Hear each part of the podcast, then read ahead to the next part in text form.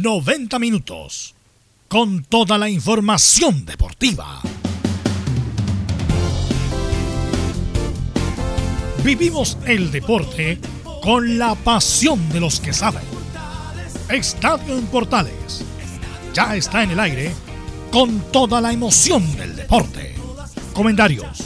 Carlos Alberto Bravo, Velus Bravo, Leonardo Mora, René de la Rosa, Camilo Vicencio y Giovanni Castiglione. Reporteros. Enzo Muñoz, Nicolás Gatica, Rodrigo Vergara, Juan Pedro Hidalgo. Rodrigo Jara y Felipe Holguín.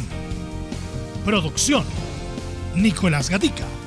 Técnicos, Gabriel González Hidalgo y César Navarrete. Edición, Leonardo Mora. Dirección, Carlos Alberto Bravo.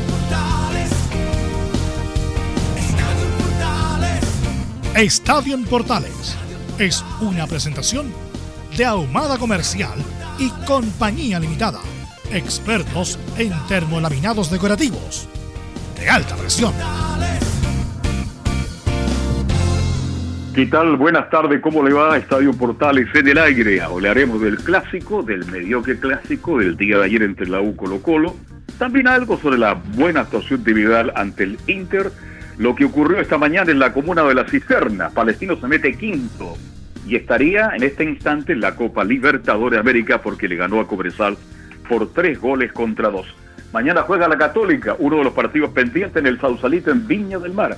Tenemos muchas informaciones al estilo de Estadio Portales. De inmediato con saludo y nos vamos de inmediato, por primera vez nos vamos de inmediato con Felipe Antonio Holguín. ¿Cómo está Católica para mañana? ¿Cómo te va? Buenas tardes. Muy buenas tardes, Carlos Alberto, y a todos los oyentes de Estadio Portales. Eh, la Católica ya se prepara para enfrentar el día de mañana en el reducto de San Carlos de Apoquindo a eso de las 19-15 horas para enfrentar al elenco de Everton de Viña del Mar, donde va a tener una gran tarea. Va a contar con una alineación bastante juvenil en este caso va a contar con la entrada de un jugador sub-20 nuevamente en la saga central, estoy hablando de Cristóbal Pinch, quien va a ser el, jugador titular en esta oncena y también tendremos la palabra de Ariel Holland. Esto y más en Estadio en Portales. Perfecto, muchas gracias Antonio, no, Felipe Antonio Holguín. ¿Cómo estará el ambiente en la U después de esta posibilidad de ganar que tuvo ayer y la desaprovechó? Enzo Antonio Muñoz, ¿qué tal? Buenas tardes. Buenas tardes, Carlos Alberto. Luego de este empate de Universidad de Chile con Colo Colo, obviamente las sensaciones son raras. De parte de Rafael Dudamel, bastante contento y conforme por haber sumado un punto que recordemos, Universidad de Chile no sumaba en el Estadio Monumental desde el año 2011, esa vez de la mano de Jorge Sampaoli. Pero obviamente cayó no muy bien en la interna esta sensación de que el clásico fue entretenido. Y ojo, ojo con Osvaldo González, puede perderse algunos partidos. Sí, esto y mucho más con el informe de Enzo Antonio Muñoz. ¿Y cómo está el ambiente en Colo Colo? Punto de oro, dijo Brayer Quintero. Este punto puede servir si ganamos la próxima semana. ¿Cómo estás, Nicolás Ignacio Catica? Buenas tardes. Buenas tardes a toda la sintonía de Estadio en Portales. Claro, Gustavo Quintero justamente valoró el punto frente a la Universidad de Chile, pero aseguró, dijo, este punto va a ser bueno, va a ser positivo, claro, si el próximo partido lo ganamos, ya ese próximo partido va a ser el día sábado a las 6 de la tarde, o 6 y media, no recuerdo el horario, cuando el Colo Colo el Monumental reciba al ya eliminado cuadro de Joaquín Bonillo en la Copa Sudamericana, así que ahí va a comenzar ya los partidos pendientes del equipo Colo Claro, Gustavo Quintero dijo que ninguno de los dos equipos mereció ganar el partido. Perfecto, ahí estaba, esto y mucho más nos va a contar un ratito más Nicolás Gatica. Laurencio Valderrama, ¿cómo está usted? Buenas tardes, ¿cómo están los equipos de Colonia? Ganó Palestino, Tino, Tino, arriba Palestino.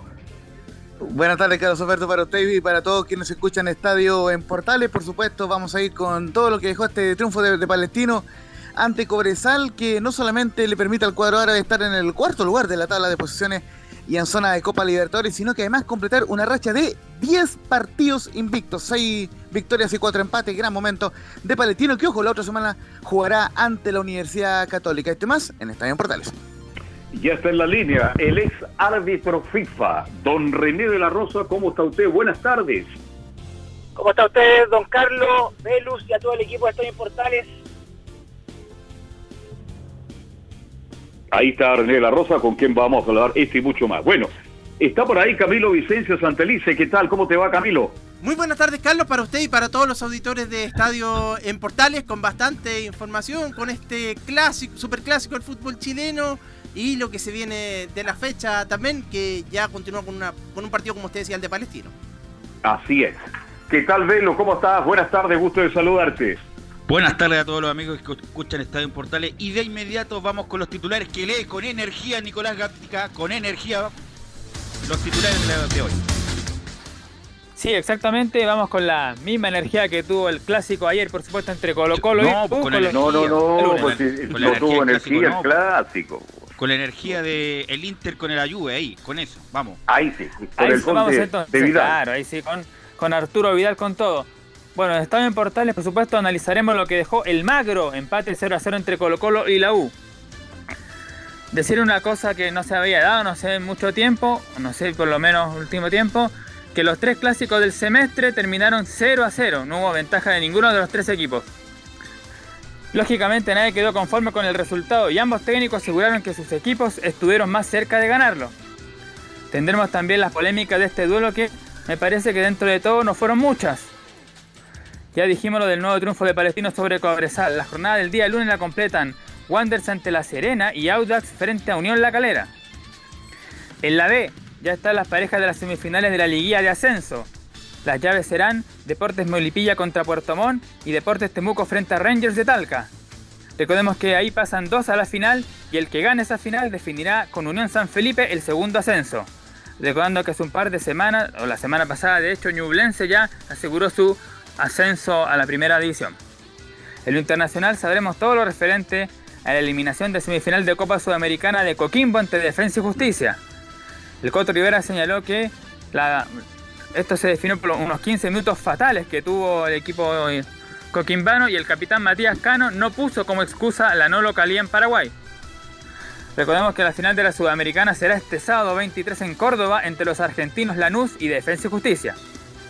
En Chinos por el Mundo, claro, como lo adelantamos, Vidal fue figura marcando un gol hasta su lesión. En el clásico entre Inter y Juventus recordemos que Alexis jugó los últimos 5 minutos. Y algunos dicen que también terminó con algunos problemas físicos. Y cerramos con algo del polideportivo porque Chile estuvo participando en el Mundial de Balonmano en Egipto. Lamentablemente, como fueron los partidos anteriores ante Egipto y Suecia, perdió ante Macedonia del Norte y quedó eliminado en este campeonato mundial. Esto y más en Estadio en Portales. En Estadio en Portales revisamos las polémicas de la semana. Junto al ex juez FIFA, René de la Rosa. Ya estamos con René para que con la misma energía de Nicolás Gatica nos no hable de las polémicas del clásico. Bueno, en general, René, te quiero preguntar, ¿qué, qué te pareció Tobar en general el arbitraje de ayer? Mira, eh, Velus, como lo comentamos, eh, antes de cualquier cosa que arbitrar el partido el clásico, el 188, que tanto lo nombran, y que fue horriblemente sin energía, como bien lo dicen eh, sus comentarios, pero era cosa de ver el partido y Roberto Tobar ya está, se puede decir, ya está chochando, en el sentido que, si es cierto, para mí, para mí, estoy en desacuerdo con él en, la jugada que esa de que entra con los dos pies juntos y... Ahí vamos a ir jugada por jugada, René. Así que, no, pero Roberto todavía anduvo bien, se maneja bien, ya, ya lo conocen los jugadores, saben quién es Roberto, así que fue sandía calá, como se puede decir, en el clásico 188.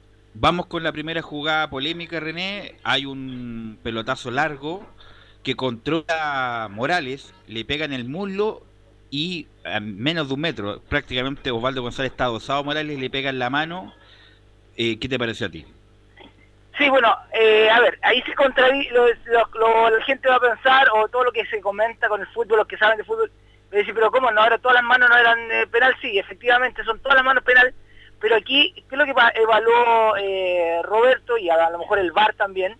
Que fue una, una mano en la cual no tiene ningún espacio, de, no sabe si viene la, pelota, no fue fue impactante, fue así como de, de impacto, así que yo creo que si se cobraba, era válido por el VAR, por la regla, que todas las modificaciones, y no se cobró, también pasó, y todos se dieron cuenta que era, efectivamente no era una mano la cual, ¿dónde iba a meter la mano? No podía, era, era una parte de su cuerpo la cual no podía. Tenía que cortarse la mano para no para evitar Claro, el- que le a toque el eso voy. Y aparte que eh, en, el tiempo, eh, en la distancia también, la instancia de impacto, eh, no, no, no ameritaba cobrar el penal. Pero si lo cobraba, te voy a decir sinceramente, nadie tampoco iba a reclamar porque como todo está mentalizado ya que las manos dentro del área son manos, sea casual, sea eh, imprevista, sea voluntaria, no voluntaria, sea volumen, ¿no? Eh, pero aquí se manejó bien Roberto y ahí demuestra la, caracteri- la, la característica que tiene Roberto. La calma y conversa, bla, bla, y listo, se terminó. Ahora, si hubiera habido un metro, dos metros, ahí yo creo que sí, porque Mal. tenía tiempo, tenía tiempo para mover la mano Osvaldo. En este caso no tenía, no tenía cómo mover la mano. Sí, eh, se puede decir que sí, que la distancia es la que influyó bastante en el criterio de Roberto.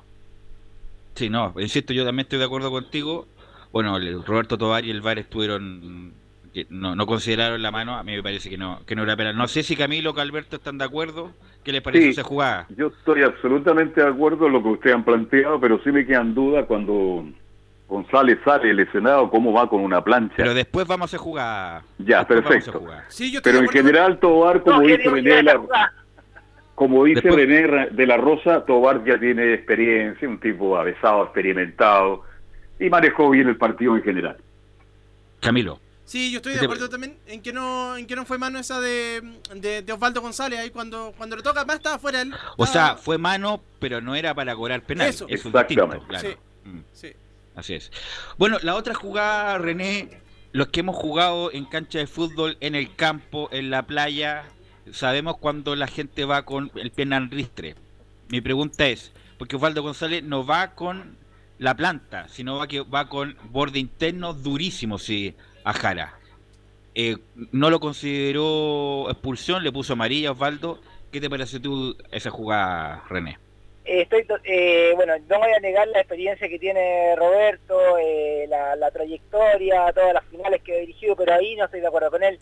Eh, en cualquier cancha, como bien dices tú, de, de, de la playa, en el barrio, si bien es cierto, uno no puede Ese, ese, plancha, eh, no, pero- René, esa, esa, es pata, esa plancha es Esa como una plancha de campo, una plancha de campo de, de, de jugar en, después del asado con los amigos, unas copas de más, se Claro. tiran así.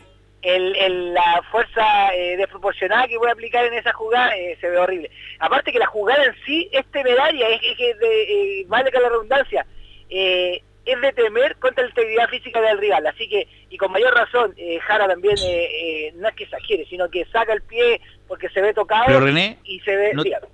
No tiene que ver la forma del pie, porque una cosa es con la planta, que ahí, ahí es directo, ahí no tengo discusión, es roja, que que vaya No, no, con, no. La, con, con el pie, con el borde interno a la pelota duro. Sí, pero recuerda que ahora también incluso incluso se está buscando la, la, la artimaña con las jugadas esas que van con mala con, con mala intención o con, con sin, de- eh, sin eh, cuidar la integridad física del rival es cuando ah no pero es que no era pulsión porque retrajo un poquito el pie y no le quiso pegar con todo a eso no para mí para mí esa jugada en cualquier lado es roja directa por eso Osvaldo no, eh, ya también eh, tiene su experiencia, eh, a lo mejor cayó mal, no, pero mejor, mejor, me- aquí me salgo, mejor. Por esto me salgo porque no tengo, no tengo, voy a jugar gratis en el barrio. Así que yo creo que ahí se equivocó Roberto para mí. La interpretación de la jugada la evaluó no muy bien y demostró amarilla, manejó el tema. Como estaba el partido, no estaba tan caliente, pero un partido caliente, eh, expulsión directa en momento de la jugada que está esperando el árbitro para expulsar al jugador. Muchachos, ¿qué les pareció a ustedes la jugada? Bueno, yo di mi opinión, vi una jugada difícil, complicada. Tal, cual- tal vez, si fuera sido otro árbitro, tal vez lo expulsa, pero como todo VAR, sabemos la calidad que tiene, dijo no, solamente da para amarilla. Camilo. Sí, yo también ahí quedé con la, en esa Osvaldo González, yo también quedé con, con la duda, me parece que podría haber sido una tarjeta roja.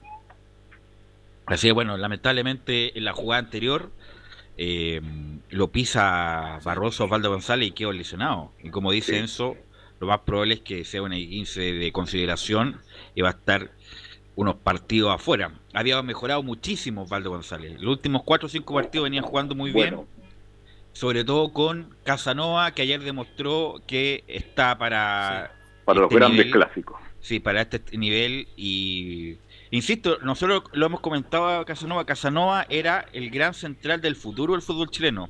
Sí, sí. Ayer lo dije en la transmisión, Roberto Hernández, yo siempre escuchaba a Roberto Hernández, Casanova hacer el central del fútbol. No sé qué le pasó el intertanto a Casanova, que terminó, con todo respeto, terminó con Temuco. Y ahora, bueno, ahora se le dio la oportunidad de estar en la U, jugó un clásico, lo jugó muy bien y es titular y es figura. Eh, bueno, René, ¿algo más del clásico? ¿Algo para apuntar? Sí, destacar, eh, a ver, el equipo que, conformó Roberto en el clásico, para recordar a la gente, que fue Orellana como asistente número 2, número 1 Claudio Río, que bueno, que es un equipo, siempre sale con él, pero Orellana es diferente. Y aquí está la, lo que me llamó mucho la atención, Cristian Droguet como cuarto árbitro en un clásico, un árbitro que en realidad lleva dos años solamente en primera división, y habla muy bien de, de Droguet, pero para mí siempre eh, hay que estar en expectativa de cualquier cosa y no sé si Cristian Droguet en el momento en que se, si se lesiona Roberto hubiese estado en condiciones de evitar un clásico. Para él sería una, una experiencia inolvidable, pero para los que estamos metidos en el asunto del arbitraje, los que sabemos de arbitraje y los que conocemos a Cristian Droguet, eh, yo creo que hubiese sido muy prematuro y, y por la suerte se la jugó eh, Jorge Osorio con esa designación. Así que eso es lo único que me llamó mucho la atención a mí. No, pero Tobar está en ese momento, como tú bien lo dijiste, de, de holgura. En el sentido que sabe que es bueno y sabe que lo van a respetar. Incluso cometiendo algún error no le va a pasar nada. Sabe estar como en, en, un gran momento, por lo tanto, tiene tranquilidad, René. Claro, porque, eh, a ver, para nadie es de no saber que todos los jugadores ven los partidos internacionales que dirigió eh, Roberto, sus pergaminos los tiene, y los tiene y yo creo que eso se respeta, bueno, a todo, en todo ámbito, al igual que un árbitro respeta a todo ámbito un jugador que puede venir de vuelta o que está subiendo, así que eh, habla muy bien del equipo que, trabajó Roberto, si, es un, si bien es cierto siempre va a haber eh, jugadas en la cual no vamos a estar todos del, del mismo criterio, pero yo creo que fue una buena conducción y también lo favoreció, y como lo dice don, don Carlos, y tú, y todos los oyentes, y todos los que iban partido, faltó mucha energía para un clásico que estamos acostumbrados de los antiguos que estamos hablando, de los Murray, de, de los... Ayer, de los eso, no, de y vuelta. Ayer, eh, bueno, los clásicos igual son son emocionales. Nunca, muchas de las veces no se juega muy bien, ¿eh? pero son emocionales. Pero ayer yo recordaba, ayer en el Zoom dieron un, en TVN, un recuento de los clásicos. Entonces era muy divertido las declaraciones de Dragicic y sobre todo las declaraciones del doctor Orozco, que eran muy folclóricas. Obviamente ese folclore ya no está porque en la U no habla nadie. Si la U no, habla ni el presidente, no habla, no habla Goldberg, no habla, no habla Vargas. En Colo Colo habla un poco más Moza. Moza. Entonces yo le hago la pregunta analizando porque como a René lo tenemos hasta las dos nomás. Entonces les pregunto, parto por Camilo, jugada minuto 86, Arranque Ángelo Enríquez. Le pregunto a Camilo, ¿Jimmy Martínez le debió pegar al arco o está bien lo que hizo Camilo? No, yo creo que le debió pegar al arco. Estoy convencido después de eso que, le debió pegar, pero creo que no, no, no, se tuvo la confianza. Pero él creo que era el que tenía la mejor posición. Carlos Alberto. No, era una jugada de, de Martínez. Yo siempre digo cuando un jugador está de frente con el balón, sea en medio campo, en la defensa, tiene ventaja sobre el resto. Y cuando el, lo habilita Enrique, lo deja en posición de remate. Bueno, la falta de experiencia, vos velo, tal vez nerviosismo, no quiso tomar la decisión él. Yo creo que si remata a derecha, mete un puntete, yo creo que hoy día estamos hablando que la U, después de mucho tiempo, ganó del Monumental. Es muy bueno el, la carrera de Enrique, aguanta bien, incluso saca de posición a Barroso, alarga muy bien para Martínez, que en una jugada de Baby lo de Martínez está bien lo que pasa es que Enrique después quedó sin oxígeno porque le pegó con el diario, le pegó con el diario Enrique René y se perdió una gran oportunidad. Por eso digo que era el, era el momento de ganar de la U porque era el minuto 86. Con espacios tenía la U, era ahora o nunca y lamentablemente no, no fue así, René. Eh, a ver, se puede decir que hubo dos jugadas de partido que de las cuales, eh, eh, y a disfruto en, en, los últimos minutos del encuentro. Esa jugada de Enrique que en realidad, como bien dices tú, yo no soy muy técnico, pero yo le hubiese regado al arco y ser ambicioso en ese minuto. Y hubiera salido para arriba, pero por lo menos lo hubiera intentado, René.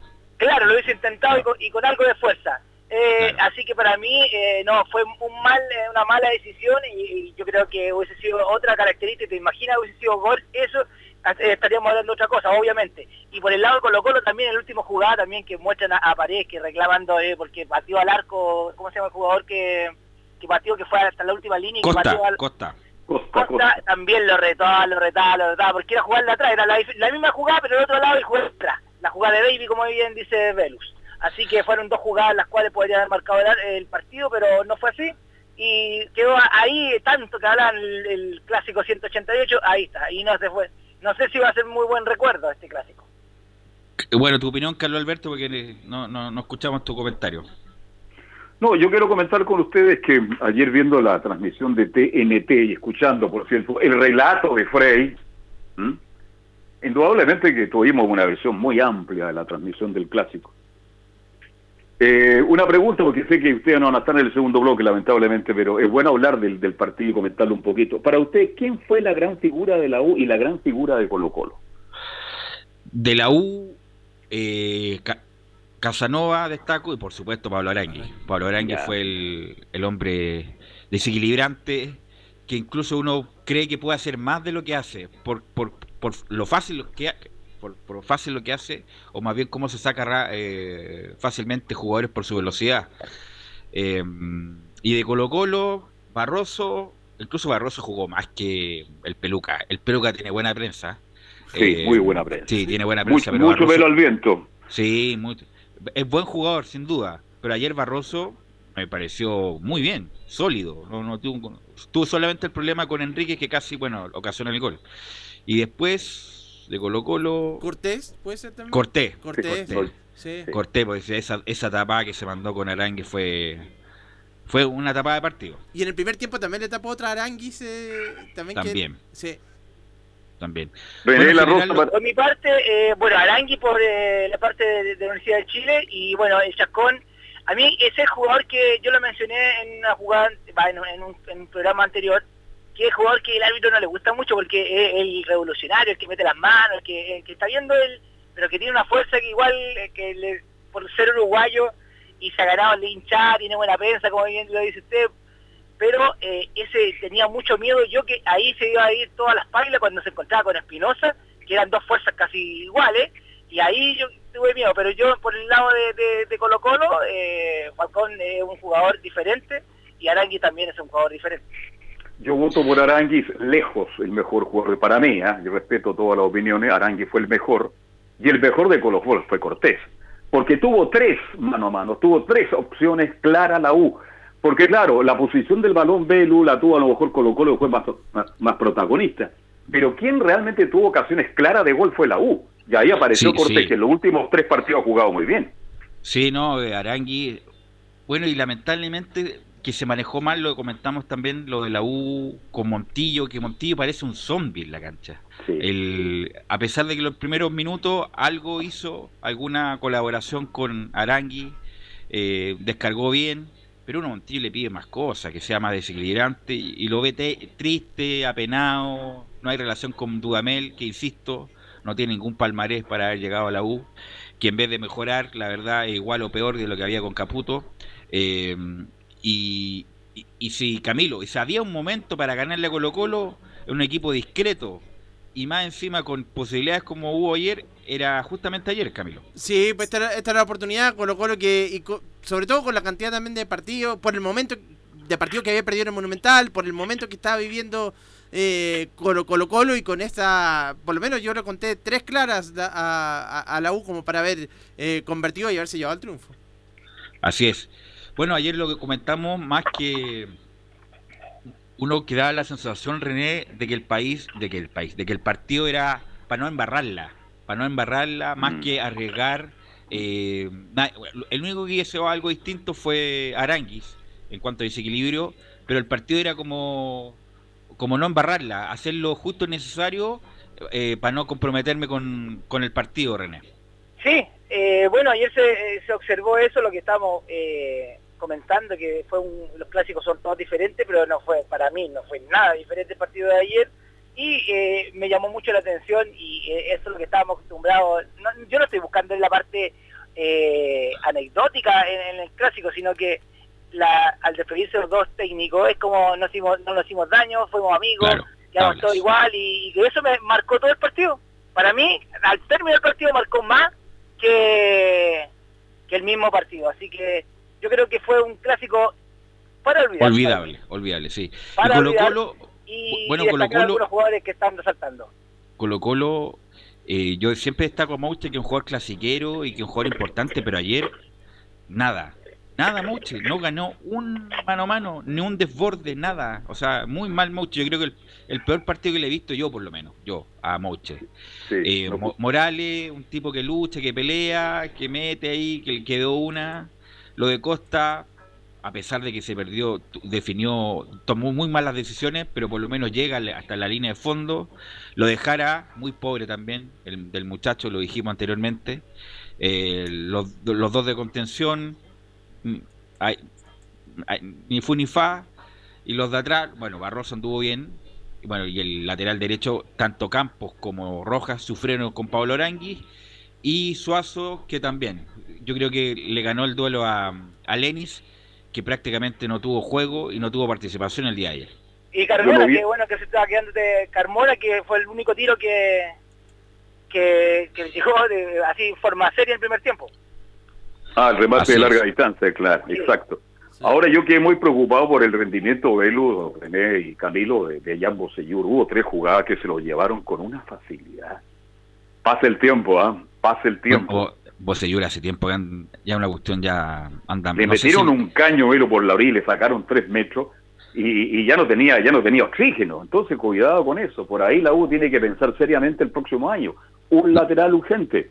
Tiene, no, dos laterales. Tiene que, un lateral Dos derecho y un lateral izquierdo. Y lo de Bocellur ya creo que es una cuestión que ya está bloqueado con el club. ¿ah? Eh, lo más probable es que Bocellur en cualquier otro equipo va a rendir. En la U está bloqueado. Está bloqueado, no, Está no bloqueado. rinde. Sacó sí un buen centro. Sí. eh, un buen centro de la, la mató de pecho Larry Bay y bueno, tuvo ahí Aranguis casi al, al- para hacer el gol. Velo, que- y de lo mismo referente a Bosellur también, el jugador también está claro en el sentido que lo que estamos hablando no es que no es, no es nada oculto. Se ve que es un jugador que en realidad no, no está al 100, porque no está al 100, y ya cuando ya se ve sobrepasado, ya se ve que lo están haciendo ese caño, eh, por eso eh, eh, el jugador que está propenso a la amarilla. Bueno, Roberto ayer le mostró una amarilla por lo mismo. Así que sí, sí. lamentablemente por Bosellur, porque lamentablemente como todo, todos vamos viéndonos viejos, todos ya no somos los mismos, ya estamos de vuelta, así que eh, no es muy bonito comentarlo, pero hay que decirlo para el hincha y para, para hacerlo más yo creo que yo creo que sí, estoy de acuerdo con eso, pero yo creo que Bocellur es más bien con la U, porque la va a tener un problema de, de amor y odio con la hinchada, es cosa de ver las redes sociales, que no quieren a Bocellur, y además Bocellur tampoco ayuda mucho, porque tampoco juega bien, entonces digamos las cosas como son. Bueno, antes de cerrar este bloque, quiero que nos comenten, les- nos, nos digan algo, René, de lo que pasó con Coquimbo con Defensa y Justicia el día sábado, que lamentablemente perdió feo Coquimbo Unido. Sí, eh, lamentable, yo era el que tenía más esperanza cuando lo comentamos antes del partido, eh, hablé muy bien del técnico, y sigo hablando bien del técnico, tengo un, un- no acercamiento, sino que lo conozco y sé cómo fue como jugador y como técnico ha sido lo mismo que ese jugador, respetuoso, siempre no habla mal contra sus jugadores y siempre esperanzado y siempre ve el fútbol clarito. Por ejemplo, lo mencionó el partido de, el primer partido antes de la de, vuelta y demostró que siempre el equipo rival tuvo el balón y nunca lo tuvo, solo lo, lo aguantó nomás y bueno, ahora se destapó y lamentablemente eh, para ser chileno y ser Coquimbo y ser una provincia tan bonita, eh, en realidad le pasó por encima. Yo tuve la oportunidad de partido.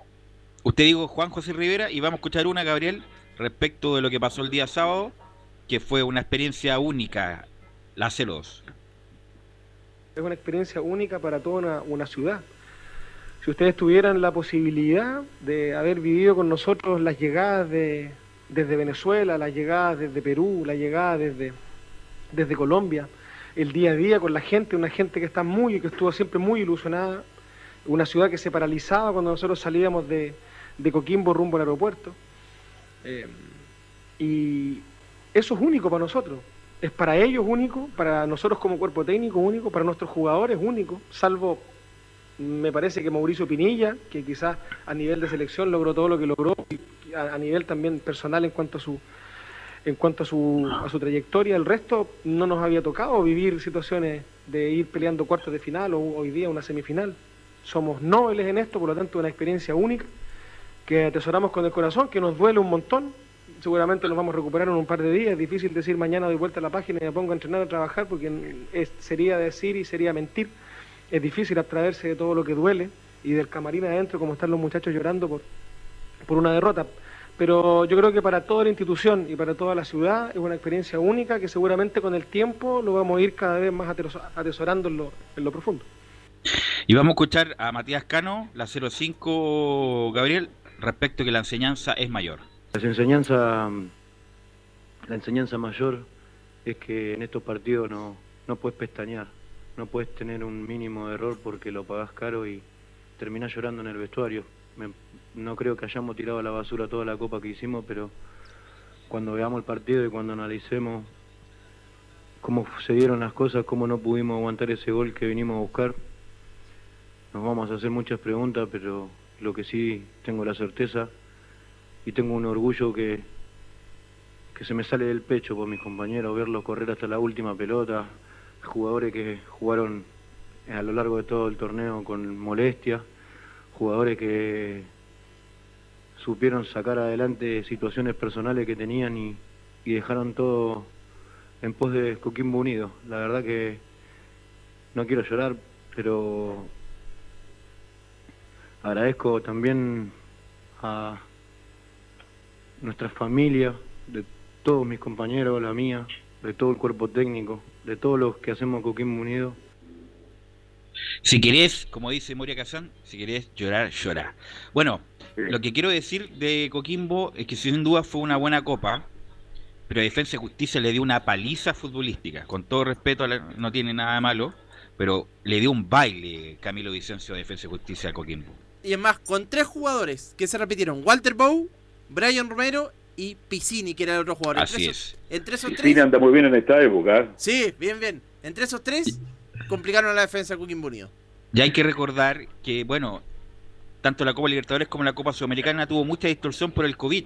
Hay que recordar, yo no quiero ningunear la campaña de Coquimbo, ¿ah? pero hay que recordar cómo pasó con Junior porque Junior vino a Chile con 13 jugadores, si le faltó el utilero que, jugara que jugara de 4.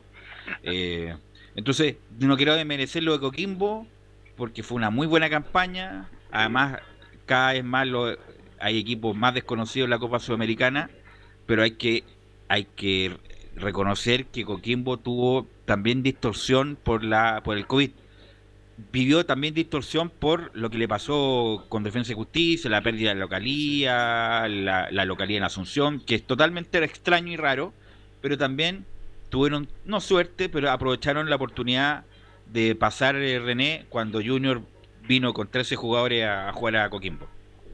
Sí, bueno, el fútbol es suerte, eh, el fútbol ahí que le escuchábamos acá, ¿no? Que que bastante polémico los, los, hinchas de Colo Colo frente a ese jugador, ¿eh? lo estuve leyendo yo en las redes sociales, eh, por hablar mucho, muchas cosas, a veces por el por la boca muere el peso, así que por ese aspecto no, no estoy muy de acuerdo con, con, el, con, ese, con el capitán. Pero eh, a lo que me refiero yo, eh, sí, tuvimos bastante suerte con algunos equipos que con toda la pandemia, son cosas que, bueno, que supieron aprovechar Coquimbo y destaco, así como lo, lo hablé antes de escuchar al técnico, eh, fue una, un premio al esfuerzo de todos los jugadores que jugado con lesiones, con todos los, medios, porque no son los mismos medios de un equipo de, que está recién, en, entre paréntesis, no, no es un grande del fútbol chileno, pero eh, lo, se representó bien eh, y tuvo bastante suerte y me alegro mucho por esa, por esa región. Y ahora el punto es, muchachos, que tienen que jugar cuatro partidos para zafar de los últimos puestos. De hecho, en dos semanas tiene que enfrentar estos partidos pendientes. Ya empieza el miércoles contra Curicó, después el sábado con Colo Colo y así las, las próximas seis semanas. En estos los torneos internacionales, si tú no estás aplicado, Coquimbo perdió el partido, yo sé que en defensa fue mucho más, fue mucho más, pero en 15 minutos perdió el toda opción el cuadro de Coquimbo Unido y más allá de la suerte que tuvo en el comienzo, a mitad de, de campaña de la Copa Sudamericana, al final cuando más necesitaba Coquimbo jugar en su casa en su estadio, a lo mejor eso habría cambiado un poco de la historia. Pero más allá de todo lo que ocurrió, todo lo que pasó, gran labor de JJ Rivera y felicitaciones para la gente de Coquín.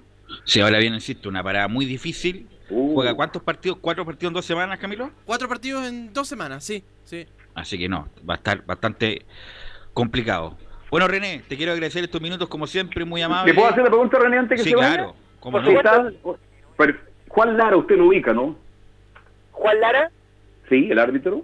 sí, sí, sí. ¿Qué tal? ¿Cómo lo ve usted? ¿Le ve futuro? ¿Cómo, le, cómo lo ve hoy día como árbitro? Yo lo veo con bastante proyección, don Carlos, y así también lo he ratificado sus designaciones. Y la vez que yo he tenido que comentar referente al arbitraje de él, eh, lo destaco debido a que le han presentado partidos difíciles, que eh, deberían haber pasado bastantes años para poder tomar ese partido, pero a él fue muy bien, lo ha sacado muy bien el partido, así que lo destaco y algo que, lo, que, que se quede en la retina, que va a ser un árbitro con bastante proyección. Se lo pregunto porque acá donde estoy en el condominio, el padre tiene casa acá y habitualmente viene a estos lugares. Ahí Y me dijo, pregúntele, pregúntele cuál es la opinión de René de la Rosa. Y se le ha preguntado y creo que la ha escuchado. Sí, te escucho, bueno.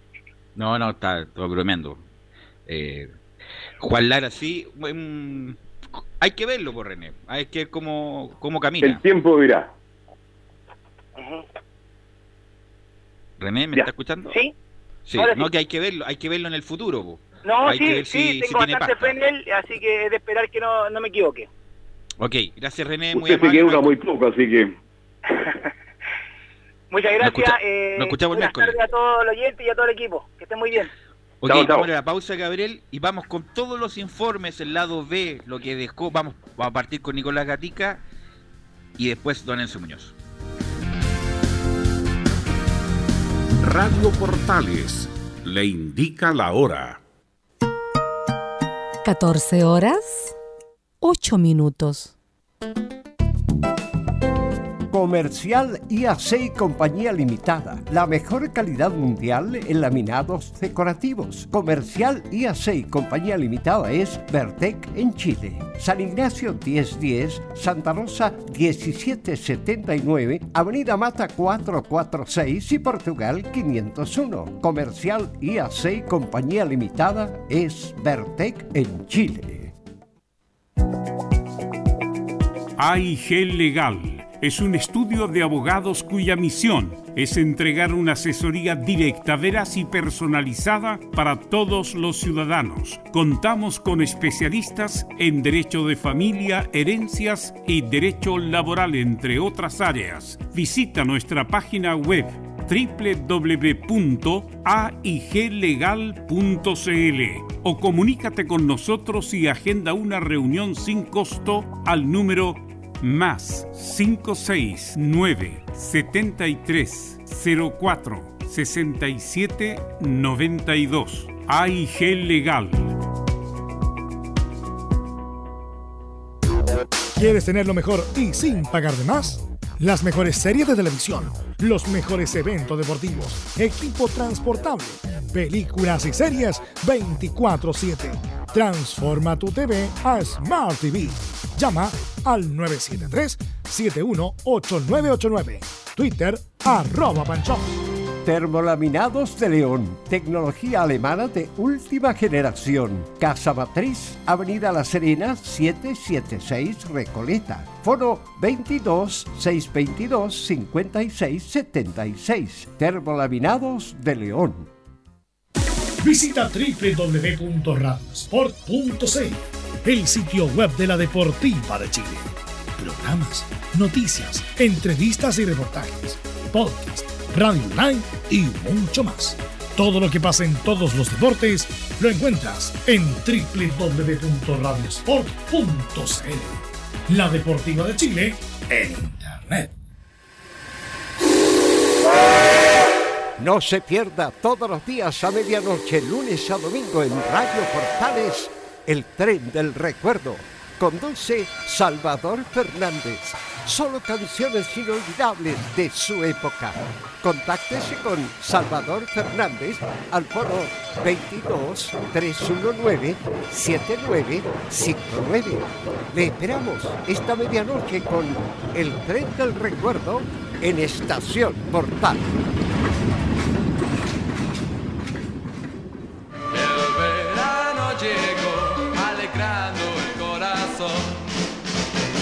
Radio Portales, en tu corazón, la primera de Chile y en verano.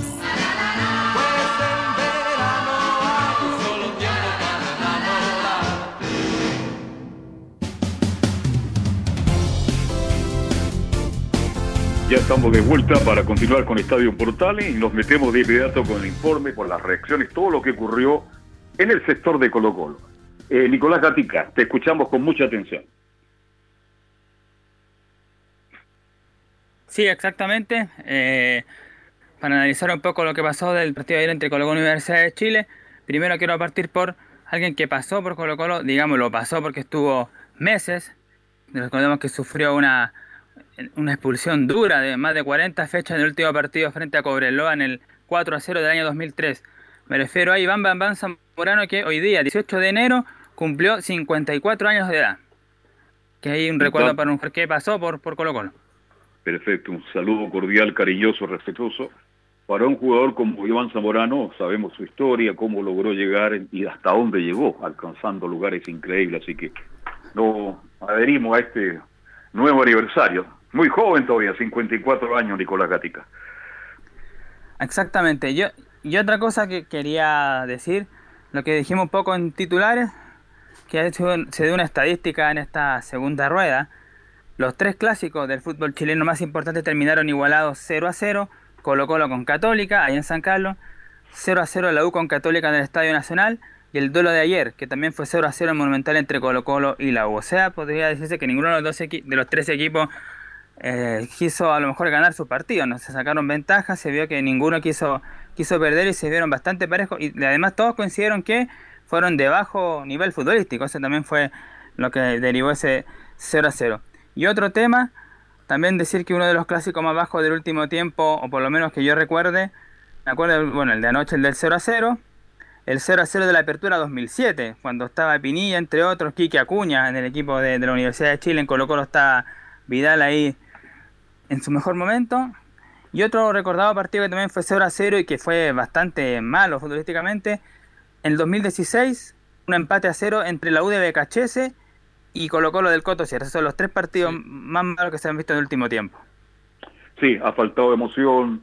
Claro, y cuando un partido como el de ayer se juega incluso sin público, entonces hubo momento, ¿ah? por ahí en los primeros 10 Colo Colo, después la 1, segundos 40, en fin, tuvo momento, tuvo algunas llegadas, pero para un clásico, bueno, pero los clásicos, nunca uno tiene que esperar que el clásico sea un gran partido de fútbol, que técnicamente se juegue muy lindo, que sea emocionante, porque son otros los intereses por Camilo Vicencio. Absolutamente, y eso hay que recordar también que, que, los equipos en ese momento tampoco llegaban en su mejor forma. Ahora sabemos la campaña que tenían Colo Colo y, la U, los, otros clásicos que recuerda Nicolás también, tampoco estaba Católica en ese momento cuando enfrentó a la U y a Colo Colo venía esa eliminación de la Copa Libertad, de la Copa Sudamericana. Es decir, también no venían en, buenos momentos, pero, pero los clásicos es verdad, pues nunca hay que esperar. Eh, son emotivos, como decía eh, Belu en la primera media hora. Claro, cuando se habla que este es el peor Colo Colo de la historia, y se han preguntado los hinches la U, ¿Qué nota le ponen a este equipo? Este equipo tampoco tiene mucho. Entonces, cuidado. Yo creo que fue un justo resultado al final, con situaciones más claras para la U, pero estamos escuchando la parte de Colo Colo que también tiene problemas, no tiene hombre en medio campo, no tiene quien asuma la conducción, la creación del equipo, con dos jugadores muy importantes que están afuera. En fin, todo ha sido malo para Colo Colo, mi estimado, y como dijo Quintero, mi estimado Nico Gatti, a lo mejor este punto va a ser de oro si es que ganamos la, próxima, la próxima semana tres puntos. Sí, esa es la valoración que le da justamente el técnico Gustavo Quintero. Que claro, se va a ver entonces si la próxima semana del derrota Colo Colo a Coquimbo, que en el papel deberá ser así. El empate frente a la Universidad de Chile va a ser bueno, también un poco el empate que tuvo la semana pasada a mitad. El día de miércoles frente a la Universidad de Concepción también vendría siendo un buen punto si se gana el próximo partido. Recuerdo que Colo Colo le quedan 5, estos dos pendientes y los últimos tres de la fase ya de esta segunda rueda, donde juega tres partidos de local y donde debería tratar de ganar estos compromisos, asegurarlo acá. Tiene que jugar frente a Coquimbo, después frente a La Calera y frente a Cobresal, porque hay que considerar que los partidos de visita son bastante difíciles.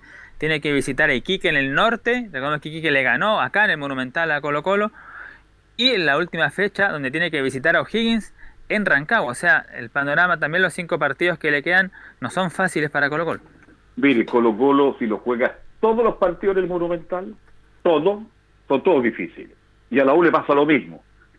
La U puede jugar todos los partidos en el Nacional y todo lo que resta va a ser muy difícil porque más allá de lo futbolístico que ha sido malo, indudablemente estamos de acuerdo en eso, la presión, la tensión, el nerviosismo, si son seres humanos, ellos saben en qué situación salen al campo de juego, así que lo que viene, cuando se hablaba tanto del clásico, el clásico, yo siempre lo dije, no, si el clásico es un partido más, en las condiciones que está Colo Colo y la U. Ahora viene esta recta final, que va a ser durísima, muy dura, muy dura tanto para Colo Colo como para la U.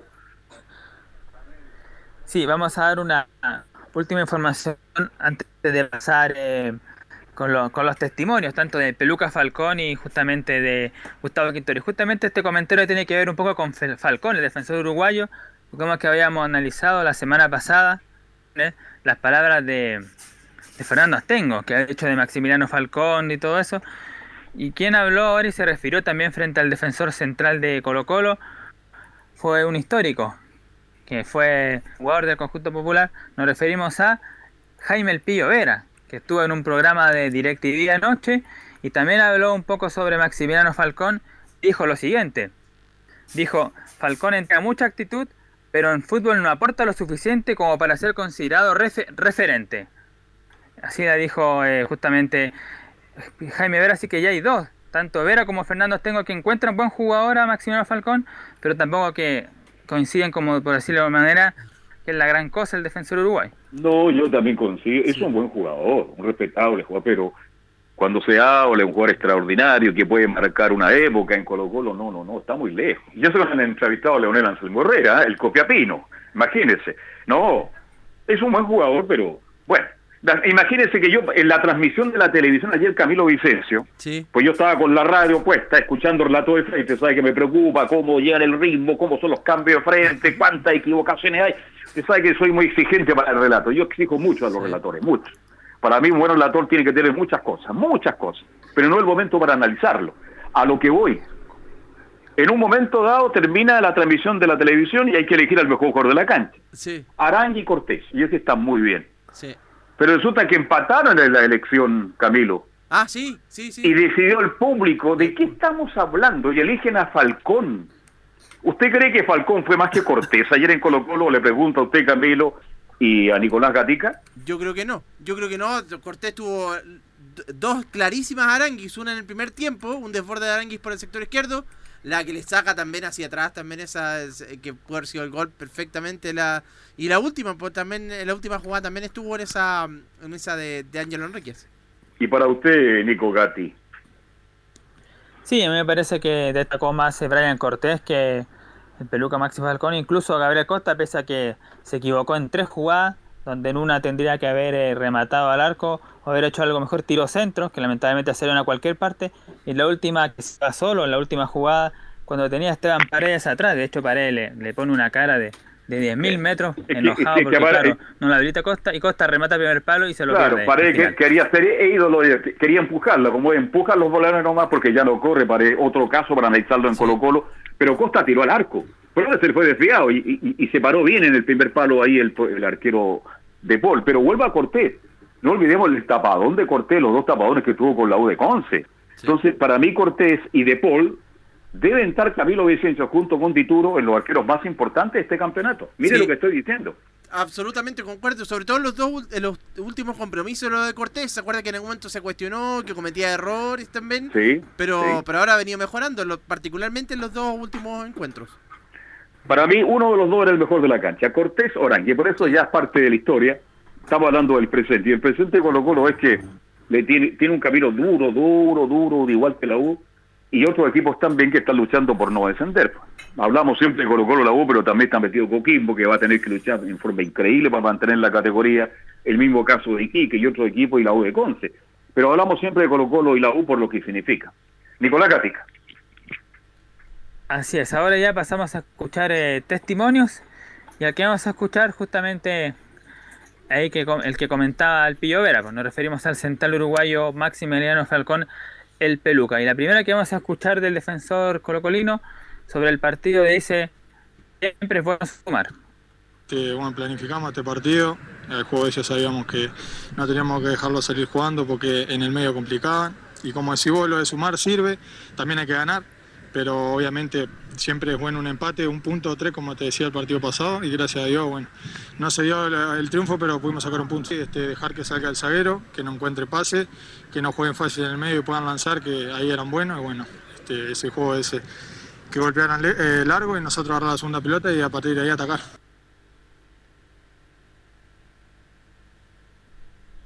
Ahí estaba Falcón, el zaguero central uruguayo, con pelo al viento. ¿ah? Eso llama la atención. Buen jugador, pero no lo pongamos a la altura.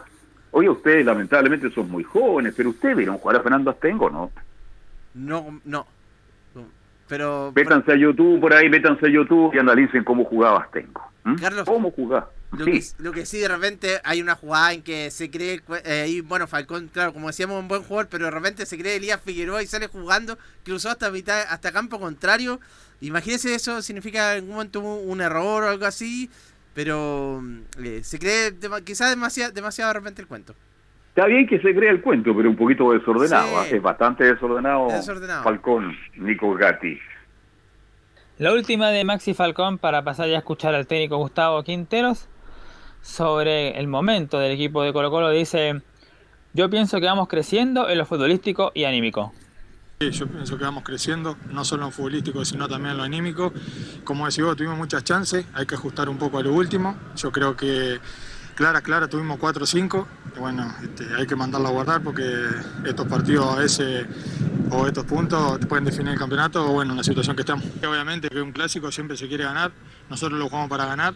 No se dio, pero yo cuando escuchaba a mis compañeros que eran 20 años ya que sin que no pudieran ganar, bueno, este, había que mantenerlo y, y se pudo mantener. Claro, porque también ahí como se le consulta a Falcón fue tema, este tema del, del récord de los 19... Es que 20 no hablen del récord, la chica que. Colo, que Colo Colo juegue bien, empiece a ganar y que la U juegue bien, empiece a ganar. Sí, eso es lo más importante. ¡Qué récord! Por ahí también eso Muñoz destaca, después de cuánto tiempo que la U sacaba un punto y lo sacó. ¿Vamos a hablar sobre eso ahora? No. Lo importante es hoy. ¿Cómo está la U? ¿Cómo está Colo Colo? Es tan complicado.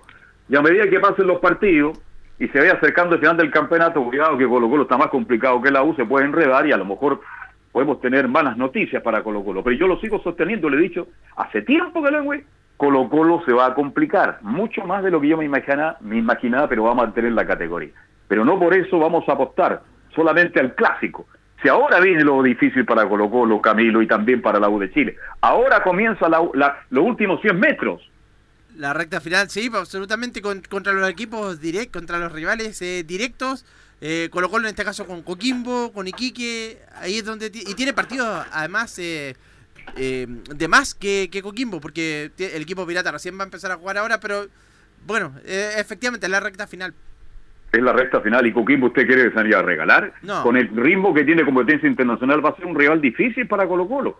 Porque Colo Colo no está bien. Ha mejorado, obvio que ha mejorado. La U ha mejorado un poquitito en relación a Caputo, pero tampoco le está alcanzando para decir ya.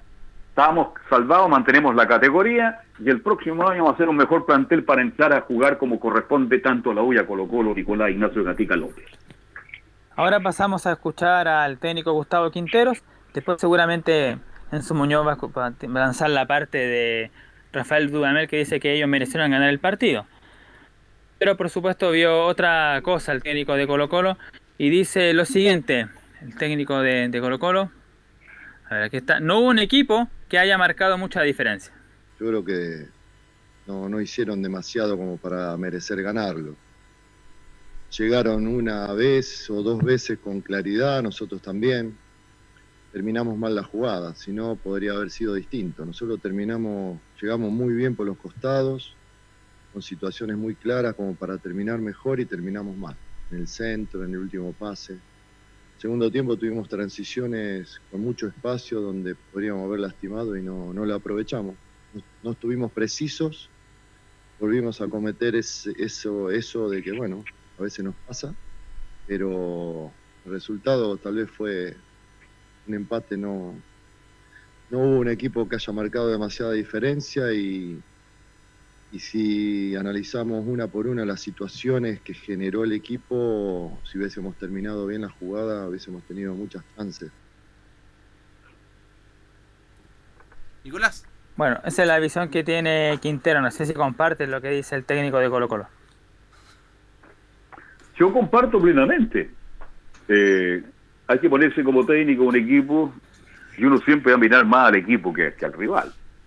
Pero las situaciones claras, claras de gol que tuvo ayer la U, que tuvo dos claras y una tercera, son mucho más claras que las de Colo Colo. Sí, ayer el gran De Paul, que ha sido uno decente, yo lo digo, lo digo así porque así es, así como se habla de Espinosa que moja la camiseta, que lucha, que mete el pie, que le importa un carajo y que se enoja con sus compañeros, tal vez uno de los pocos que, que siente la camiseta de la U y es Espinosa. Yo estoy absolutamente de acuerdo con eso. Que comete errores, ayer se mandó una que casi, casi le cuesta el gol a, a la U de Chile, pero definitivamente yo estoy con las palabras de Quintero, yo creo que el empate al final creo que es justo, mi estimado Nicolás. O Camilo. Sí, la verdad que se fue justo el partido. Sí, al final termina siendo. Pero la, la U queda con esas claras. Yo coincido, tiene esas tres o cuatro tres oportunidades claras, pero claras de gol, sobre todo la última. Entonces, yo creo que ahí queda la. Oye, y el tapador Arangui fue una tapada extraordinaria de, ¿Sí? de Cortés. Esa es la otra. Esa es la otra, un- pero un tap... bu- ¿Cuál qué tapada brillante tuvo ayer este Portocento? Estuvo seguro, estuvo sólido, gritó, ordenó, puteó a sus jugadores como lo hace habitualmente el arquero de la U porque está desesperado con la defensa, Lo más porque los laterales de la U no pasan. Por eso a lo mejor ayer Mouche no pudo hacer nada porque a Rodríguez le dijeron usted no pasa la mitad de la cancha porque ya no tiene vuelta. Y resulta que el portero de la U ayer, correcto, jugó bien, pero el que realmente atajó dos cosas o tres cosas difíciles fue el portero Cortés. Por eso yo lo elijo como la figura del partido. De hecho, la, la única tapada concreta del, del arquero de Paul fue el remate de, de Carmona. Que, Claro, pero eso lo remate único- recto. Exactamente, sí. Pero esa es la Nada única que más. recuerdo intervención de Paul así eh, a un remate. Bien, sí, la última que vamos a escuchar del técnico Gustavo Quinteros es por supuesto que le hicimos nosotros como radio Portales. Se había conversado antes del partido estos jugadores debutantes, pues, Ignacio Jara, Iván Morales, recordemos que no estuvo ninguno de los dos volantes creativos, recordemos que no estuvo ni Leonardo Valencia, ni Matías Fernández, ni Jorge Valdivia.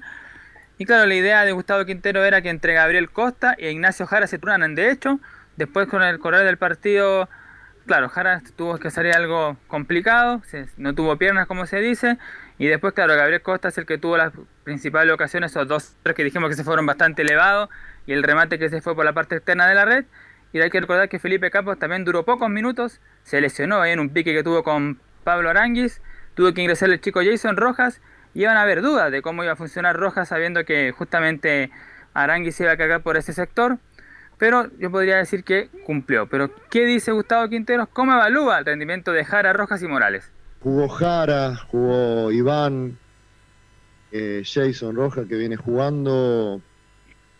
eh, lo estamos utilizando ahí, dadas las bajas que tenemos en los laterales, eh, que, no, que están ausentes durante muchos partidos. Yo creo que son jugadores que van a tener un futuro mejor. Estamos en una, en una situación que a lo mejor no es, no es la ideal para que ellos puedan demostrar toda su calidad. Pero bueno, me quedo con que, con que son jugadores que nos van a aportar mucho. Jason Rojas, el segundo tiempo me entró nervioso, con 19 años, peleando en esta situación y jugando. Pero en el segundo tiempo se asentó, estuvo mucho mejor. Jara en el segundo tiempo se quedó sin piernas, pero intentó más. Y Iván se está poniendo bien. Él, él- yo creo que él todavía no está para jugar 90 minutos al 100%, pero bueno, eh, creo que nos puede dar muchísimo más, así que vamos a ir trabajando con ellos y ojalá que, que todo esto cambie, que sea positivo y que ellos tengan la posibilidad de jugar en otra situación de- del club, del, del equipo, ¿no? Sí, eh, Dale, entonces, sí, dale Camilo. Sí, no, lo que te iba a decir, eh, Nicolás, eh, eh, anduvo, claro, eh, Jara en el primer tiempo algo intentó, pero después, eh, eh, concuerdo, se quedó absolutamente en la segunda parte nada, y se quedó sin, sin nada, de- sin piernas, como dijo Gustavo Quinteros, Y lo de Jason Rojas, claro, que le tocó, estuvo bien complicado con, con Arangui, en reemplazando, cuando le toca reemplazar a Campos. Sí, este, hay caso y caso en el fútbol. ¿ah? Resulta que Jara en un momento dado sobre peleaba la U y colocó a muerte porque era la solución en el mediocampo. Buen jugador, Jara. Buen jugador. Buen jugador, nada más. Basta con ver a un jugador Camilo Vicencio Santelice, Sí. verlo jugar 20 minutos, cómo corre, cómo se para, qué jugada hace para darse cuenta. Jara es un buen jugador y punto. No sé por qué se le peleó tanto la U y Colo Colo. Ahora os parece que salió favorecido la U en este minuto que en el último tiempo ha estado bastante desacertado en contratar jugadores. Nicolás Gatica. Así que ahí están los testimonios tanto de Maxi Falcón como de Gustavo Quintero, que fueron los que analizaron justamente este post partido del empate 0 a 0 ante la Universidad de Chile. Próximo partido del cuadro de Colo Colo, próximo sábado, 23 horas a las 18 horas, en el Monumental, ¿eh? va a enfrentar al conjunto de Coquimbo Unido. ¿A qué, a qué hora el partido? A las 18, ¿no? 18 horas. A las 17 al aire, entonces usted se va de la casa 10 para las 5 porque usted llega en 5 minutos a la cabina del Estadio Monumental, ¿no? Sí, es bastante corto el, el trayecto, así que ahí estamos presentes en el Estadio Monumental. Es una estaba muy nervioso esperándolo y usted responde muy bien. No, si yo estoy aquí a 5 minutos. Usted saca la mano, está en el Estadio Colo Colo. ¿eh? Lo felicito por eso. ¿Mm? Bien, Nicolás, un abrazo a la distancia. Buenas tardes. Buenas tardes. Vamos con la U de inmediato, antes de hacer la pausa. Vamos con la U, vamos con Enzo Antonio Muñoz que nos cuenta la otra cara de este clásico 188. Cam- eh, de inmediato estamos con Enzo Antonio Muñoz. Sí, Carlos Alberto, para analizar el- del lado parte de Universidad de Chile, pero sobre todo de Rafael Dudamel, porque lo vamos a escuchar y hay cosas que dijo el técnico venezolano que no gustaron en la interna de la U. Bueno, no le gustaron ni siquiera a los hinchas de Universidad de Chile. ¿Cuál es la que específicamente molestó por ahí? Es la primera que vamos a escuchar. Porque le preguntaron, ¿ganó un punto o perdió dos puntos? Escuchemos lo que dice Rafael Dudamel. Es un partido que significa más que tres puntos. Es por el honor, es por la gloria, es por el orgullo. Y a todos nuestros seguidores de la U, tengan seguro que si hay algo con lo que vamos a jugar el día domingo es con mucho amor propio, con el orgullo de jugar y de defender la camiseta de la U. Bueno, ahí escuchamos a Rafael Dudamel lo que decía antes de Antes del partido, claro. Sí, que iban a jugar con mucho corazón, con mucho sentimiento, por así decirlo, como lo, lo expresaba Rafael Dudamel, el técnico venezolano que, ojo, está bastante cuestionado, lleva 10 partidos en Universidad de Chile, súper pocos triunfos, si lo queremos ver de, algún modo, lleva súper pocos triunfos y es un hecho de que, de que a la hinchada en lo, person en lo, en lo particular y, y a todos en particular no le está gustando mucho el rendimiento de Rafael Dudamel, eh, no solamente por lo que hizo en el clásico, en este partido contra, eh, contra Colo Colo, sino lo que ha venido haciendo durante los últimos tiempos. Así es. No, no, no ha rendido. Se esperaba tal vez un poquito más de Dudamel, pero hasta ahora está en deuda. No sé, si la U de Chile logra salir airosa de todo lo que resta de este campeonato, no sé en qué condición económica estará Dudamel, pero sería bueno también que, más allá de salvar la categoría sin problema, meterse a lo mejor a la Copa Sudamericana, hasta eso le doy a la U en ese instante porque se puede dar, y probablemente que hay que analizarlo de otra manera el futuro de la U para el próximo año, mi estimado Enzo Antonio. Para, para el próximo año, allá de para el próximo año, para el- los próximos meses. Porque, claro, este campeonato ya empezó, o sea, este año ya empezó, técnicamente estamos con los rezagos de, de lo que fue el campeonato pasado, que lo más probable es que, que este campeonato empiece ahora, y así que hay que ver qué, qué es lo que va a pasar, obviamente, con Rafael Dudamel. Sí, yo tengo mi- mis dudas al respecto. Esperábamos un poquito más. Yo esperaba un poquito más de él. No ha cambiado mucho la U, pero también quiero ser bastante categórico y respetuoso. La U no está jugando bien. Yo creo que le pongo a Muriño, le pongo a Pochettino, le pongo a Guardiola y como ayudante a Holland, cuatro técnicos la U y van a mejorar un poco, pero no van a mejorar más allá porque también hay una cuestión de falta de plantel de categoría. Buen Antonio Muñoz, digamos las cosas como son.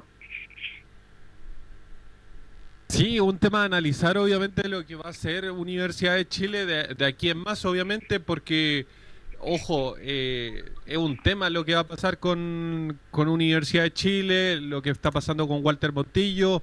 Incluso, ¿sabe quién salió a defender a, Ángelo Enríquez? Que obviamente fue uno de los hombres eh, bastante apuntados en este partido en particular, la polola de él.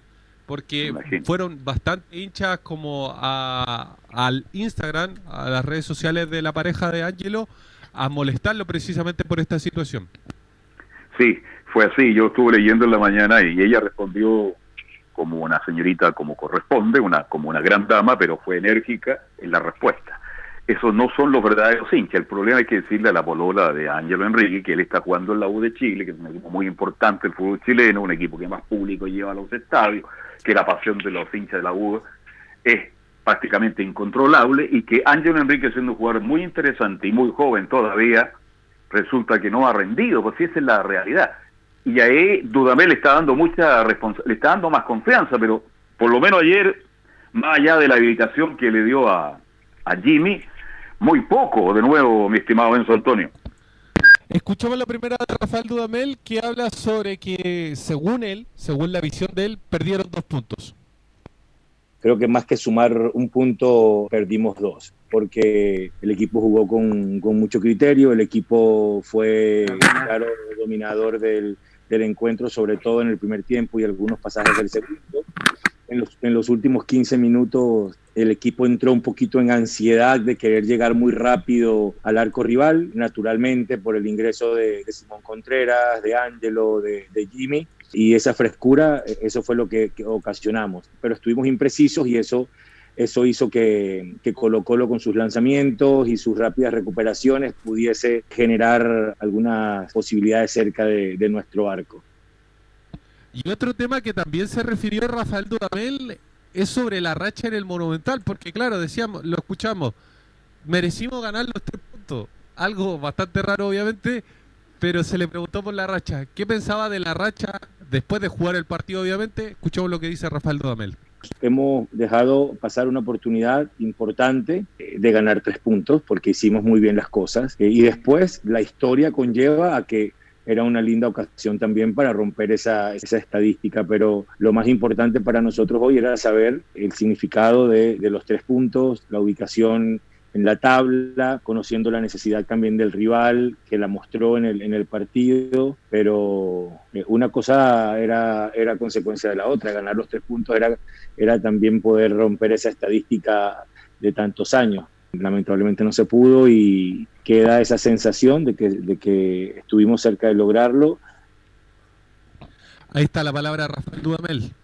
Ha estado cerca, es verdad, ha estado cerca en los últimos partidos en San Antonio, el Monumental, pero no se ha logrado. Pero lo importante, otra cosa en este minuto, ya vendrá el próximo campeonato, habrá otra opción. Siempre en la vida hay otra oportunidad. Ahora la, el gran momento que tiene que aprovechar la U es de empezar a ganar a contar de los próximos partidos, pues Antonio. Carlos, pero es verdad que ahora queda la sensación de que esta fue era como la oportunidad con, con esa con esa ocasión que tuvo al final con claro. que, con Ángelo Enrique, era la oportunidad de, de ganarlo ahora el, el, compromiso, quebrar con esa, esa mala racha, romperla, pero pero bueno, pero ya eh, para el próximo encuentro va a tener que, que, seguir intentando.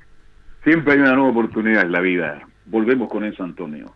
Sí, pero pero precisamente ese tema quería tocar un punto, porque claro, Universidad de Chile por ahí dicen mereció ganar, pero para ganar hay que hacer goles. Pero y el problema de esta Universidad de Chile puntualmente mm. es que lleva 270 minutos sin anotar. O sea, 270 minutos eh, en apenas 270 minutos. Un solo gol en 270 minutos. Eso es. ¿Qué fue contra Panamá? Precisamente. Fue sí. y de penal. Claro, porque esa, e, e, e, esa, esa dupla, ese dúo, ¿no es cierto? esa sociedad Montillo, la Ribey, cuando Montillo anuncia que se va de la U por las cosas que ocurrieron, resulta que la Ribey dejó de, de hacer goles. Y Montillo, bueno, no ha tenido partido. A, ayer tuvo un momento, los primeros 20 minutos del primer tiempo y nada más. Entonces esa dupla que llegaba al gol, lamentablemente hoy día no lo está haciendo. ¿Y usted sabe desde cuándo no anota Joaquín Larribey? Desde ¿De el 20 de diciembre del 2010, 2020, mejor dicho. Eh, mejor dicho, 2020. O sea, se le mojó la pólvora a Larribey, ¿eh? Y le Se le preguntamos a Rafael. Dudamel, ¿por qué- ¿a qué se debe la baja en la cuota goleadora de Joaquín Larribey, que era el goleador del equipo, era el goleador del torneo? Escuchemos lo que dice. Yo creo que las formas han cambiado rotundamente, las formas han cambiado, las formas de jugar del equipo han cambiado muchísimo. Y así como le hablaba a tu colega anteriormente que nos falta generar más volumen de juego en campo rival, eso mismo conlleva a que nuestros atacantes puedan tener, por supuesto, lógicamente más opciones de, de- de goles, más oportunidades de cara a gol. Entonces, eh, nosotros pasamos no solamente a tener transiciones rápidas, sino también a pedirle a nuestros futbolistas que en campo rival podamos jugar más. Y yo creo que principalmente se debe a eso. Claro, cambió la forma de jugar. Antes que ayer Dudamel ahí se juntaba mucho Montillo con la Ribey, tenían buena dupla, era, hacían una linda pareja. Bueno, ojalá que algún día se reencuentre la Ribey porque ya es mucho tiempo para un goleador. ¿Cuántos goles lleva la, Re- eh, la Ribey? ¿17? Son bastantes goles. Está dentro de los goleadores, debe ser más o menos como 17 goles. Lamentablemente, como lo decíamos, desde el 20 de eh, diciembre del año pasado, que no anota Joaquín Larribey, y eso lo hizo perder el, el, el- el hecho puntual de ser el goleador del campeonato. En estos momentos, Joaquín Larribey no es el goleador del campeonato. Es San Pedri, ¿no? San Pedri, Ya, perfecto. con 18. 18 tiene Con San Pedri. 18. Sí. Sí. Otro ¿Qué tema- tenemos? Sí. ¿Tenemos más de la U? Sí, porque ojo, Osvaldo González puede que se pierda los próximos partidos de la U. ¿Por qué? Por la lesión que estuvo eh, durante el clásico, que lo obligó a abandonar después de esa jugada bastante polémica que ustedes la repasaron junto a René. Es, es casi un hecho de que Osvaldo González lo más probable es que se pierda al menos el próximo partido de la U.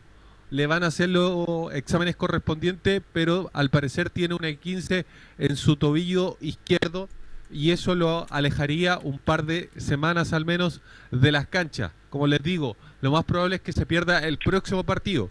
¿Que contra quién es el próximo partido? Es contra Iquique en el Estadio Nacional, un partido obviamente vital que recordemos es un partido pendiente que se suspendió precisamente por el hecho de que Iquique estaba estaba con un caso positivo por COVID-19. Eso va a ser el domingo 24 a las 19.15 en el Estadio Nacional. Y el siguiente partido va a ser el día viernes de la siguiente semana a las 19 horas contra Coquimbo Unido, partido que también estuvo suspendido por la participación del cuadro de la cuarta región en Copa Sudamericana, pero va a ser en el Francisco Sánchez Rumoroso. El partido que hay que ganar sí o sí, Camilo Vicencio Santos dice para el con Iquique. Se repite la historia, ¿te acuerdas? Se repite la historia con lo, Iquique, la U. Yo hacía muchos años que no había tanta gente en el estadio. El Estadio Nacional cada en 48 mil, habían como 60 mil, me acuerdo que estábamos ahí los pupitres, por la reparación del estadio, por todos los problemas que tenía, y la gente, oiga, yo me encontré con jugadores de la época del 60, 70, 80, 90, pues llegaron todos al estadio a alentar, y cuando salió ese grito de gol, remate de Martínez, de que lo desvía Centeno, pero ahora se repite la historia con el Flaco Leiva en la banca y va a ser vital ese partido con Iquique. Bueno, Ese era el partido. ese partido hay que ganarlo sí o sí. Es. De Sí, y Eso lo fue saben antes del en Universidad de. Chile. Eso fue antes del, del el 18, 17 de octubre del 2019, fue ese encuentro, el, el día antes del estallido de la crisis social.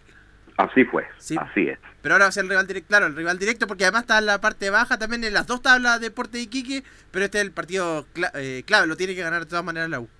Si no gana ese partido, mi señor, como dijo Basile, va, vamos todos a la iglesia. ¿ah? Sí, y ojo, le preguntaron en, en alguna conferencia a um, Gonzalo Espinosa el hecho puntual de, de dejarse perder para que eh, Iquique sumara puntos y dejara abajo a Colo Colo.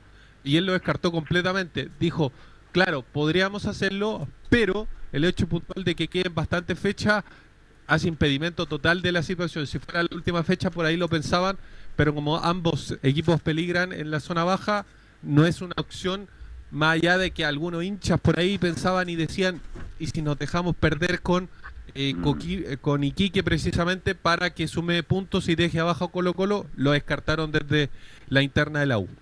Bien, los jugadores chilenos, tengo entendido, y me pongo las manos al fuego por ellos, siempre entran a ganar, sea el partido que sea. Bien, Enzo, mañana tenemos más del agua entonces, ¿no? Sí, mañana deberíamos tener algunas reacciones, debería haber una conferencia de prensa porque esta semana técnicamente es una semana un poco más regular porque tenemos fútbol solamente el fin de semana, al menos la U. Y tenemos fútbol de la B que está apasionante, se viene la vela, la gran liguilla. Un abrazo, Enzo Antonio, buenas tardes. Buenas tardes. Por ahí está don Felipe Antonio Holguín, Pim, ¿cómo está usted? Buenas tardes. Muy buenas tardes, Carlos Alberto, gusto en saludarlo.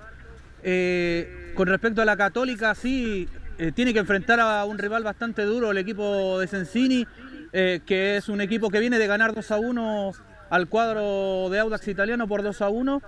Eh, recordemos que el cuadro de la Católica va a tener que hacer unos cambios respectivos en la saga central. En este caso va a ocupar a un sub-20 que es Cristóbal Finch, quien va a debutar en este caso en la saga central en desmedro de la, de la baja que tiene en este caso de que Juan Fuentes que sigue lesionado y también de Germán Lanaro.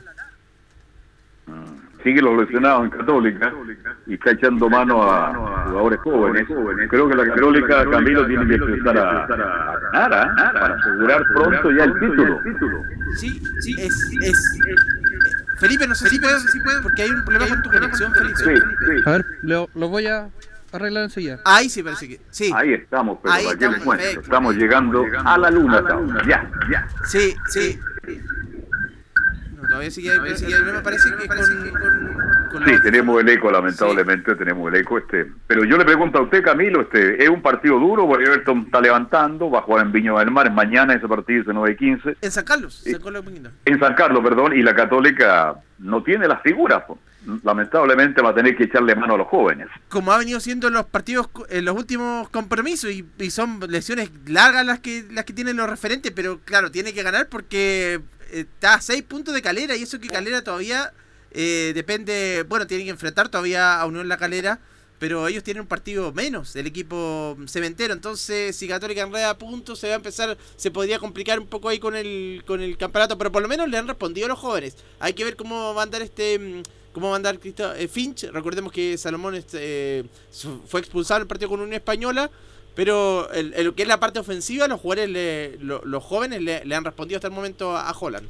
Sí, están respondiendo los jóvenes de la Católica. ¿Ya está de vuelta por ahí, eh, Felipe? Sí, acá estamos, don Carlos Alberto. Sí, como lo mencionaba, eh, va a tener bastante el esquema, el, el cuadro de, de Ariel Holland, donde va a ocupar est- esta vez a Clemente Montes en el sector izquierdo y también va a ser acompañado por el otro sector eh, puntero derecho a, a Gonzalo Tapia, quien va a ser el otro sub-20 también que va a tener en el mediocampo. Recordemos que la Católica en el partido anterior, cuando jugó con eh, la Unión Española ya en el Estadio Santa Laura, eh, quedó con dos bajas, entonces eh, por ese caso va a entrar Marcelino Núñez en desmedro de Diego Buenanote. Sí, pues digo, bueno, note que se llevó a la que fue expulsado en ese compromiso con la Unión Española, así que otro jugador que, que en la última fecha por lo menos ha estado, ha- ha veni- ha- venía siendo titular, que es importante. Sí. Claro, y al respecto de eso. Y al respecto de eso también eh, eh, habló Ariel Holland eh, con respecto a lo que va a pasar en, eh, y los partidos que van quedando para la Católica en lo que resta del campeonato y también en los objetivos que tiene trazado la institución de, los- de Cruzados. Escuchemos eh, lo que dice Ariel Holland a continuación, de- donde recalca y dice, hoy van a quedar 18 puntos en disputa. Hoy van a quedar 18 puntos en disputa y nosotros al tercero le estamos sacando 9, con lo cual eh, ese objetivo está cercano, no está concretado aún, pero es el primero que tenemos que tratar de concretar. Y después eh, el más importante que, es ir por el campeonato, ¿no? Así que hemos tenido muchísimas dificultades, muchísimas. Eh, hemos sido el equipo que más partidos jugó eh, y con menor recuperación desde que hemos vuelto Y, respecto a lo que decía ahí del primer objetivo, ya lo cumplió, porque es la Copa Libertadores, ya están asegurados, eh, según de hecho la Conmebol le da, le da sí, le da un, publica un Twitter, Felipe, en el que ya dice que le da la bienvenida católica para el torneo de la Copa Libertadores 2021, porque ya sea primero, segundo, tercero o cuarto, puede clasificar a ese torneo.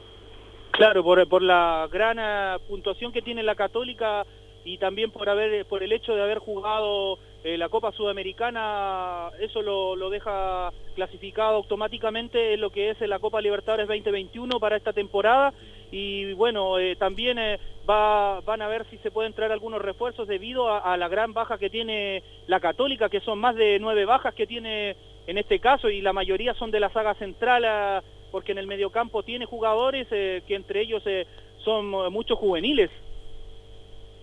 Bien, vamos a ver, pero Católica tiene, tiene un don de echar mano, la, la cuenta ahorro es muy buena y por lo tanto yo creo que Católica ya se está probando la corona, ya está en la Copa Libertadores y creo que ahí no va a haber ninguna novedad. Pero esto es fútbol, dicen algunos. Los partidos hay que jugarlos, hay que ganarlos y hay que asegurarlo, pero por ahora es favorito la Católica, mi estimado Felipe Alguín.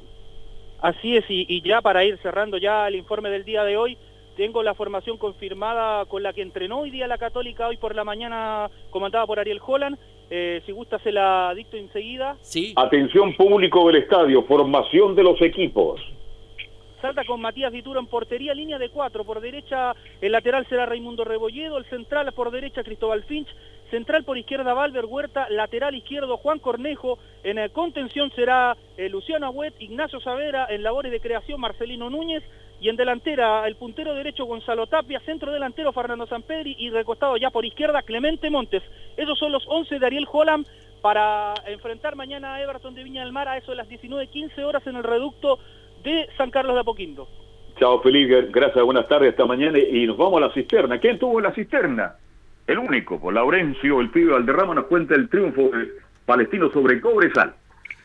Hola, ¿qué tal? Buenas tardes, eh, Carlos Alberto, para usted y, para todos quienes escuchan Estadio en Portales. Justamente hoy fue una jornada muy interesante en el cuadro de Palestino porque logró una nueva victoria 3 a 2 ante el equipo de Corezal. Eh, el movimiento del marcador, eh, otra cosa importante, el cuadro de Palestino suele remontar eh, partidos, algo muy meritorio en el equipo del Coto Sierra. Lo, eh, inauguró el marcador Christopher Mesías para Cobresal a los 32, luego un nuevo tanto de, de, Luis Jiménez que anda en racha, empató a los 45, luego el, vino el primer gol de Federico Anselmo, delantero argentino que llegó hace poco al cuadro de Palestina, en el minuto 55 marcó el primer gol eh, jugando por Palestina, luego el empate del talentoso Juan Carlos Gaete para el cuadro de Cobresal y finalmente el Velociraptor.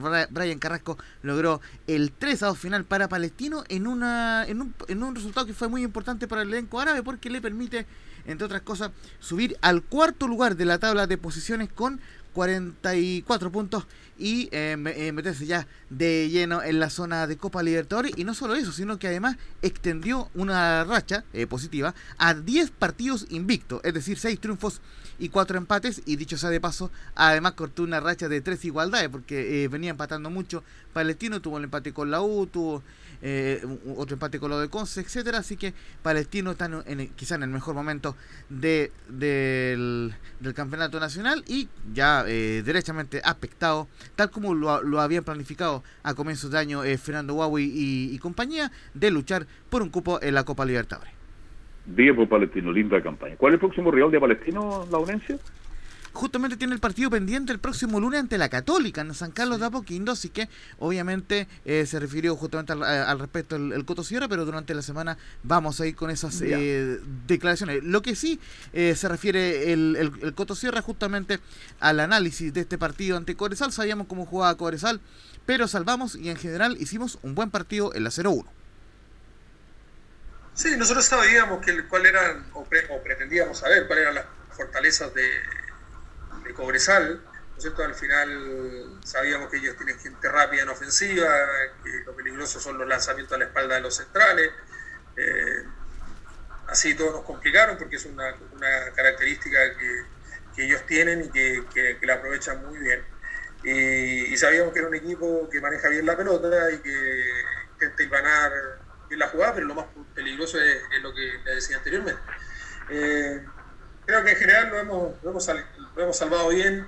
Eh, en general creo que ha sido un buen partido, un partido disputado, con goles, entretenido creo yo, para la gente que lo ve, que es imparcial, para uno eh, que está involucrado lo sufre un poco más porque en definitiva eh, ve que íbamos perdiendo, después lo dimos vuelta, después nos empata, entonces como que esa circunstancia te hace, te hace un poco sufrir en algunos momentos, sufrir en el sentido no estricto de la palabra, sino Y la segunda que vamos a escuchar en honor eh, al tiempo eh, es que era fundamental lograr una buena cantidad de puntos en la 0-2. Eh, Yo creo que hay, hay dos cosas. Me parece a mí que hemos llegado, eh, con lo que hablábamos antes de iniciar esta seguidilla de cinco partidos, eh, pensábamos, ¿no es cierto?, que era, era fundamental poder sumar una, cantidad importante de puntos.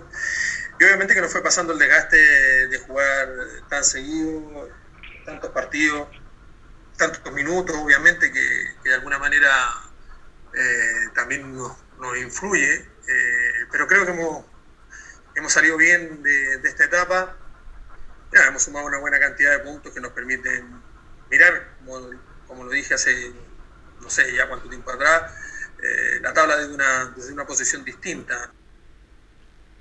Eso era en cuanto al cuadro eh, de Palestino. Seguiremos hablando del cuadro eh, de Colonia durante la semana. Y, un, par de cortitas. El, el Auta juega el día de hoy ante Unión La Calera y confirmó eh, que parten José Lavandeira y José De Becky porque eh, terminaron contrato y no se le renovó.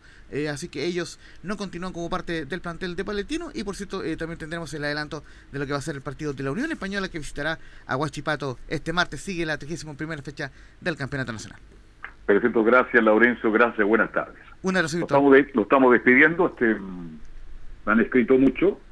Eh, voy a hablar en la tarde algo de Vicente Cantatore, a quien tuve el gusto de conocer, pero este es un programa deportivo, campeón del dominó de la buena conversación. Me hice muy amigo de él en la época en que dirigió Católica y más en el tiempo de Colo Colo.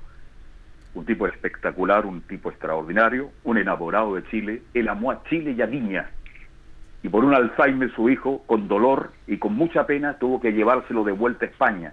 Porque cuando lo vino a ver a Chile, se habían perdido muchas cosas en su hogar, había mucha plata que no estaba, porque quien le acompañaba por 30 años, lamentablemente se aprovechó de la situación.